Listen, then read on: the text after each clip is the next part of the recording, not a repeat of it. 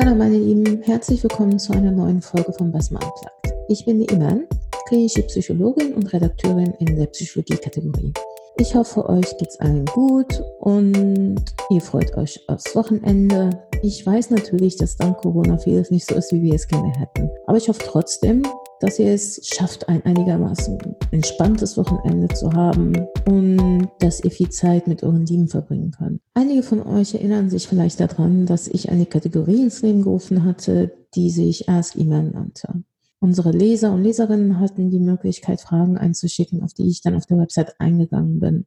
Ich habe mir gedacht, es wäre ganz cool, das auf Podcast-Ebene zu bringen. So habe ich wenigstens das Gefühl, persönlich mit euch zu reden. Vor einigen Tagen gab es dann einen Aufruf auf Instagram und es kamen tatsächlich viele gute Fragen rein. Ich bin dann auch nochmal auf meine Mailbox gegangen und habe geschaut und habe tatsächlich noch Fragen von damals gefunden, ähm, die sich sozusagen im Backlog aufgestaut hatten und bin diese dann nochmal durchgegangen. Mir ist aufgefallen, dass sich eine Fragestellung ziemlich häufig wiederholt hat. Und deswegen dachte ich mir, ich nehme eine Frage und arbeite sie so auf, dass sie wirklich vielen helfen kann. Bevor ich anfange, würde ich noch ganz gerne einen Disclaimer raushauen.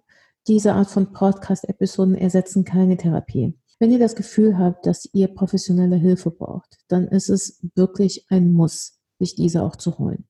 Therapeuten können so auf eure individuelle Lebenssituation eingehen. Alles, was wir hier besprechen, ist sehr generalisierend, was auch bedeutet, dass das nicht unbedingt passen wird zu eurer Lebenssituation. Und es ist auch sehr, sehr schwer, daraus Erkenntnisse zu ziehen, die längerfristig weiterhelfen. Alles, was ich hier teile, sind Denkansätze und ich hoffe, dass sie trotzdem ein wenig weiterhelfen können. Fangen wir einfach mal an. Ich lese euch einfach mal die Frage vor und dann gehe ich auf die Frage ein. Wie gesagt, diese Frage hat sich mehrfach wiederholt. Deswegen habe ich mir eine ausgesucht, die sehr schön alles zusammengefasst hat, was viele bewegt. Los geht's. Salam Iman. Ich bin 27 Jahre alt und lebe mit meinen zwei Brüdern und meinen Eltern in München und studiere Politikwissenschaften.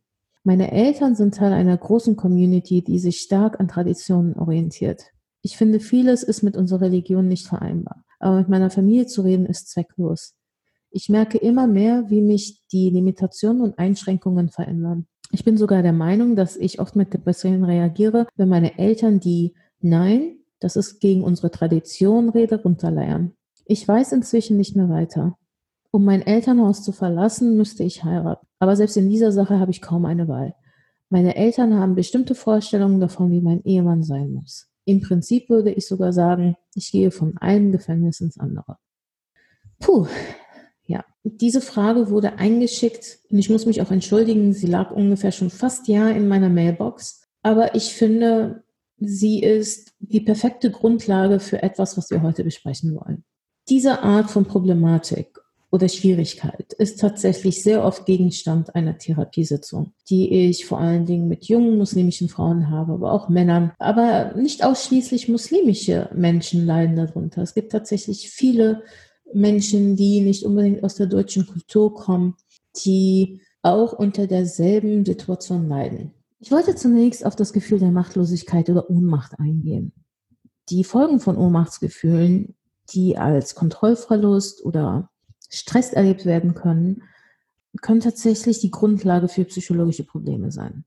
Wenn man das Bedürfnis nach Kontrolle verspürt und es nicht umsetzen kann, wie jetzt zum Beispiel in diesem Fall, wo man gewisse Wünsche und Ziele hat, die eventuell nicht mit dem Familienleben übereinstimmen, dann gerät man in eine Art Teufelskreis. Und in diesem Fall führt er zu Depressionen, was natürlich auch sehr häufig der Fall sein kann. Wir müssen dann natürlich auch auf die Familienstruktur schauen. Menschen, die in so einer Familienstruktur leben, haben natürlich auch sehr viel Liebe und Achtung und Rücksicht und Respekt für die eigene Familie. Aus diesem Konstrukt auszubrechen, würde für sie auch bedeuten, dass ein ganzes Leben zusammenbricht. Sich ganz davon abzuwenden, ist natürlich dann nicht die Lösung. Wie kann man sowas meistern? Machtlosigkeit äußert sich in ganz vielen Situationen.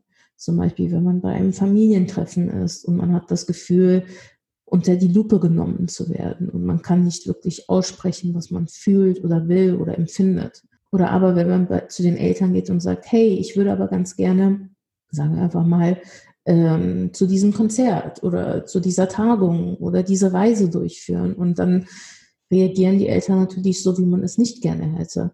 Man darf natürlich auch nicht vergessen, dass in diesem Fall die Leserin 27 Jahre ist. Das heißt, sie ist schon längst volljährig und vom Gesetz ist sie eine volle Person. Mit anderen Worten, wenn irgendwas passieren sollte, dann ist sie diejenige, die Rechenschaft ablegen muss. Sie ist diejenige, die eine Strafe abbüßen muss, wenn was Falsches gemacht wurde. Wenn man dann zurückkehrt in das Familienkonstrukt, ist es so, als wäre man plötzlich halbwertig. Die Volljährigkeit zählt nicht mehr in dem Augenblick.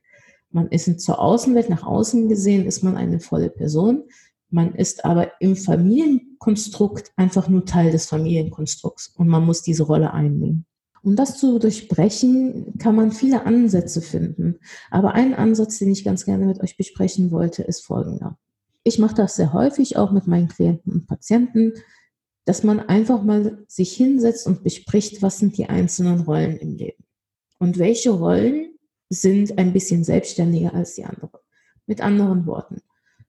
In diesem Fall kann man dann fragen, du bist also Tochter und du bist Schwester, du bist Studentin, wie führst du diese Leben, Lebensrollen aus und in welchen Lebensrollen hast du das Gefühl, die meiste Kontrolle zu haben. Meistens ist es so, dass wenn man aus dem Familienkonstrukt rausgeht, und diese Rollen wird es definitiv geben, weil in den meisten Fällen ist es ja so, dass die Person arbeitet oder jetzt auch wie in diesem Fall studiert, dass man sagen kann, hey, okay, Studentin, das ist jetzt deine Rolle. In dieser Rolle kannst du relativ viel Kontrolle ausüben, indem du sagst, ich gehe um diese Uhrzeit zur Universität, ich komme zu dieser Uhrzeit von der Universität nach Hause oder zum Beispiel ich teile meine Lernzeit so ein, dass ich damit umgehen kann. Ich lerne entweder abends oder nachts oder morgens. Und man muss dann einfach schauen, okay, wo kann man Kontrolle ausüben? Wenn man das so ein bisschen trainiert hat, dann hat man auch wieder das Gefühl, ein bisschen mehr Selbstbewusstsein und ein bisschen mehr Selbstwert zu erfahren, dass man weiß, okay, ich bin eine eigenständige Person. Wenn man sich auf diese Sachen konzentrieren kann, dann kann man auf die anderen Rollen schauen. Nehmen wir jetzt einfach mal, okay, die Rolle als Tochter. Man hat nicht das Gefühl, aus dieser Rolle rauswachsen zu können, was definitiv auch der Fall ist. Man wird für immer Tochter bleiben. Das ist meistens dann auch die komplizierteste Rolle im ganzen Lebenskonstrukt. Man muss dann genauer hinschauen und gucken, okay, wie kann ich in dieser Rolle gut leben, ohne die Menschen zu verletzen, die ich liebe, ohne meine Familie zu verlieren? Was sind die Bereiche, in denen ich einigermaßen Kontrolle ausüben kann? Und wir fangen jetzt einfach mal sehr primitiv an. Hat diese Person zum Beispiel die Freiheit auszusuchen, was sie trägt? Manchmal ist es ja so, dass Mädchen dazu gezwungen werden, das Kopftuch zu tragen. Wenn dann die Antwort Nein ist, dann bedeutet das, okay, wir müssen weiterschauen. Was, was sind die anderen Bereiche, in denen man ein bisschen Kontrolle ausüben kann? Und selbst wenn man zum Kopftuch gezwungen wurde, dann kann man sich wenigstens einreden, okay, und ich meine das nicht einreden, es ist ja tatsächlich Teil der Realität, dass man sagt, hey, heute trage ich das Kopftuch in dieser Farbe. Das ist etwas, was ich entschieden habe. Es gibt mir etwas Kontrolle zurück und das ist etwas, was ich für mein Leben entscheide in diesem Augenblick, selbst wenn es minimal ist und auf einer ganz primitiven Ebene vielleicht niemanden wirklich interessiert. So übt man das Gefühl der Eigenständigkeit. So übt man näher an sich ranzukommen. Was kann genau in diesen Ohnmachtsmomenten helfen, die natürlich auch sehr viel Stress auslösen? Und deswegen möchte ich ein bisschen auf das akute Stresserleben eingehen. Akutes Stresserleben und langfristiges Stressmanagement greifen ineinander. Das bedeutet, je mehr man sich mit dem Stress auseinandersetzt, den man empfindet, wenn man ins Familienkonstrukt zurückgeht, desto mehr muss man versuchen, sich in verschiedenen Kompetenzen zu üben. Und darauf gehe ich jetzt noch mal ein bisschen mehr ein. Aber wenn man das schafft, dann fühlt man sich weniger machtlos und in belastenden Situationen hat man so eine Art von Tool, das einem helfen kann, durch die Situation durchzugehen. Und das geschieht in der Regel ziemlich automatisch. Aber bis es soweit ist, kann man im Moment der Belastung sich an einer Strategie orientieren und mit ganz wenigen Schritten Kontrolle zurückgewinnen. Und über diese Schritte möchte ich gerne mit euch jetzt reden. Also, wie funktioniert das genau? Der erste Schritt, den ich euch ans Herz legen möchte, wäre das Annehmen oder Akzeptieren. Das bedeutet, die Situation etwa Jetzt wie in dieser Situation, dass man ganz genau weiß, die Eltern werden Nein sagen, meine Eltern werden mich eine bestimmte Richtung drängen und dafür sorgen, dass ich nicht das mache, was ich möchte, sondern was sie wollen. Und daraufhin entsteht hier eine Reaktion, die eigene Reaktion. Sie kann Angst hervorrufen, sie kann Ohnmacht hervorrufen, sie kann so viel hervorrufen. Aber das sind die eigenen Emotionen. Und die muss man sich erstmal vor Augen halten und annehmen können. Und das meine ich jetzt nicht im Sinne von, man muss passiv hinnehmen oder erdulden oder gutheißen oder aufgeben. Es geht vielmehr darum, dass man sich bewusst entscheidet, der Realität ins Auge zu blicken. Das ist der erste Schritt, um aus der Opferrolle rauszukommen. Dann, der zweite Schritt wäre, das Abkühlen. Nach dem bewussten Ja zu einer Situation gilt es, die eigene Mitte wiederzufinden. Ich weiß, das hört sich immer sehr einfach an und die Leute sagen immer, ja, was ist denn die Mitte? Muss ich jetzt meditieren? Soll ich jetzt irgendwie irgendwelche Übungen machen, um irgendwas loszuwerden, was ich an Emotionen mit mir rumtrage? Tatsache ist, niemand kann mit hundertprozentiger Sicherheit sagen, wie man zu dieser Mitte zurückfindet. Wir alle haben eine andere Art und Weise dahin zurückzufinden. Manche tanzen ganz gerne, andere meditieren oder beten gerne, andere schreiben sich ihren Frust von der Seele. Es gibt wirklich so viele Ansätze, die man nutzen kann, um diese Art von Mitte, diese Art von Abkühlung wieder empfinden zu können. Das bedeutet, man muss sich mit den Emotionen auseinandersetzen und so bearbeiten, dass sie einen nicht mehr akut irritieren was ich immer sehr vielen an, ans Herz lege in ganz akuten Situationen, ist das Atmen. Ich finde, das Atmen oder das bewusste Atmen wird immer sehr häufig sehr unterschätzt. Es liegt daran, dass Atmen etwas ist, was wir immer tun. Wir atmen durchgehend, wir atmen immer. Und wenn man sich auf die Atmung konzentriert, dann klingt das in erster Linie ziemlich banal. Aber es stimmt tatsächlich, wenn man sich darauf konzentrieren kann einige Atemzüge ganz bewusst zu machen, dann geht es einem physisch besser. Und es reichen schon sieben bis zehn Atemzüge, um den Puls runter zu, runterzuschrauben. Und somit kriegt man, kriegt man auch direkt einen klareren Kopf. Das bedeutet, man hat sich willentlich dafür entschieden, abzukühlen, runterzukommen. Man kann ein Glas Wasser trinken und dann kann man sich nochmal mit der Situation auseinandersetzen. Und damit kämen wir auch schon zum dritten Punkt, das Analysieren. Wenn es uns gelingt, in einer Situation die annehmende Grundhaltung zu haben, das Annehmen, das Akzeptieren und man kommt mit der emotionalen Regung so zurecht, dass man sie reguliert hat, man hat sich abgekühlt, dann hat man wirklich schon die halbe Miete. Oft ist es so, dass sich äußerlich die Situation gar nicht verändert hat, aber wir haben uns innerlich verändert. Und dann können wir uns fragen, was kann ich tun? Dann hat man plötzlich eine Handlungsoption auch wenn die Handlungsoption oder der Raum für diese Handlungsoption sehr gering ist oder sehr eng. Ich nenne euch mal ein Beispiel. Stellt euch mal vor, ihr wollt in einer Stadt studieren, die ganz weit weg ist von der Heimatstadt, in der ihr aufgewachsen seid. Sagen wir mal, ihr seid wie jetzt diese Person in der Frage in München geboren und aufgewachsen, wollt aber in Berlin studieren. Und eure Eltern waren strikt dagegen. Im ersten Augenblick bringt das natürlich eine große Enttäuschung mit. Was kann man tun? Da muss man sich die Frage stellen, will man in Berlin studieren, weil der Studiengang wirklich so viel besser ist?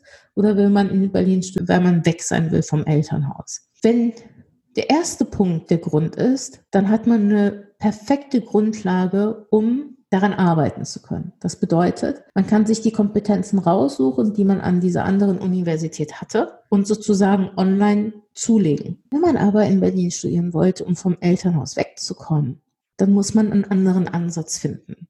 Es reicht dann einfach nicht mehr zu sagen, ich lenke mich online ab oder ich suche mir Online-Kurse oder ich suche mir irgendwelche Kurse in meiner Stadt, die daran anlehnen und weitestgehend darauf ausgerichtet sind, die Kompetenzen zu bekommen, die man in Berlin hätte bekommen können. Manchmal reicht es nicht aus, zu sagen, ich akzeptiere jetzt, dass ich zu Hause bleiben muss. Man kann aber sagen, ich akzeptiere, dass die Situation jetzt so ist, wie sie ist und suche nach Anhaltspunkten, wie ich mein Leben besser gestalten kann. Es geht also darum, das Leben so zu analysieren, um diese kleinen Mäuselöcher zu finden, in die man reinkriechen kann, um ein bisschen mehr Kontrolle zu erfahren. Also, in erster Linie müssen wir uns fragen, was kann ich tun?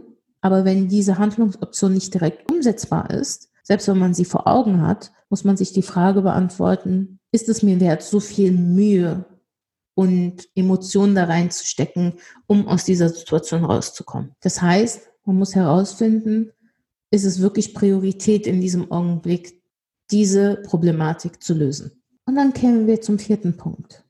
Wir kommen zu einer Aktion oder zu einer Ablenkung. Wenn man die Fragen beantwortet hat, die ich eben aus, aufgeführt habe, und wenn diese Fragen dazu führen, dass man Maßnahmen ergreifen kann, um die Situation zu verändern, dann tritt man sozusagen in Aktion. Man unternimmt etwas, um sich von der aktuellen Situation zu distanzieren. Man sucht Ablenkung. Entweder kümmert man sich um die Situation oder um sich selbst. Eine Aktion kann in etwa sein, in diesem Kontext, dass man sich dafür entscheidet, den Konflikt mit den Eltern nicht mehr zu suchen. Wenn man unbedingt etwas haben möchte und man kriegt es nicht, dann kann man schauen, was man als Alternative nehmen könnte.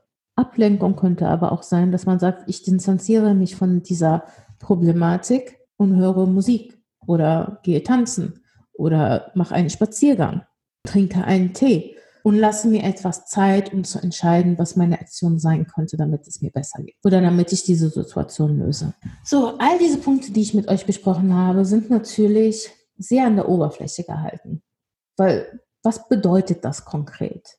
Oft ist es so, dass wenn man in so einem Familienkonstrukt feststeckt, so nenne ich das einfach mal, dass man dann auch diese Ohnmacht immer mit sich rumträgt. Aber je mehr wir Kontrolle in unserem alltäglichen Leben ausüben können, umso selbstbewusster werden wir mit unseren Entscheidungen, die uns Schritt für Schritt helfen können. Ich habe das schon sehr häufig erlebt, dass wenn man sehr kleine Kontrollpunkte findet, dass sich das größere Bild des Lebens auch automatisch verändern wird. Es passiert nicht von heute auf morgen. Es, be es bedarf sehr viel Geduld und Zeit. Aber irgendwann kommt man an einen Punkt, wo man sagt, okay, ich habe zumindest 70 Prozent meines Lebens unter Kontrolle. Den Rest, den muss ich akzeptieren oder auch nicht.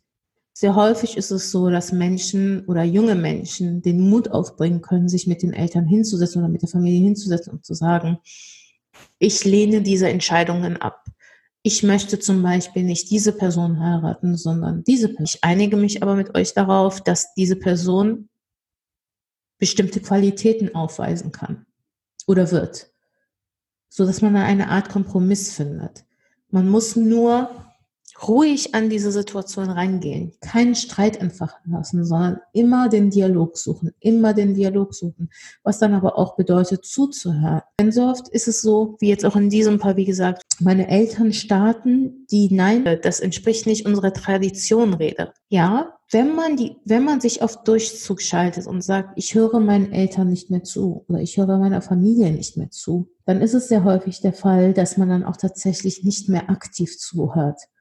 Man hört dann immer nur diese ganzen Eckpunkte, die wehtun, wie zum Beispiel Nein, entspricht nicht unserer Tradition, das ist nicht das, was wir uns vorgestellt haben für dich. Aber man muss auch irgendwann mal lernen, zwischen den Zeilen zu lesen. Wenn man das schafft, kann man eventuell einen Punkt finden, auf den man sich einigt. Ich weiß, dass das unheimlich schwierig ist und wie gesagt, ich habe ein etwas schwieriges Thema gesucht, um die Ask Iman-Reihe auf Podcast sozusagen einzuführen. Aber wie gesagt, ich möchte nochmal auf den, auf den Disclaimer ähm, hinweisen. Diese Art von Episoden werden niemals Therapie ersetzen können. Wenn ihr das Gefühl habt, dass ihr mehr Hilfe braucht, wenn ihr das Gefühl habt, es, ihr würdet davon profitieren, mit einer professionellen Person über eure Probleme zu sprechen, dann lege ich euch das ans Herz. Ihr habt nichts verloren. Letztendlich ist es so, dass ihr nur versucht, euer Leben zu ordnen. Und wenn ihr ein bisschen Hilfe bekommt dabei, dann ist es umso besser.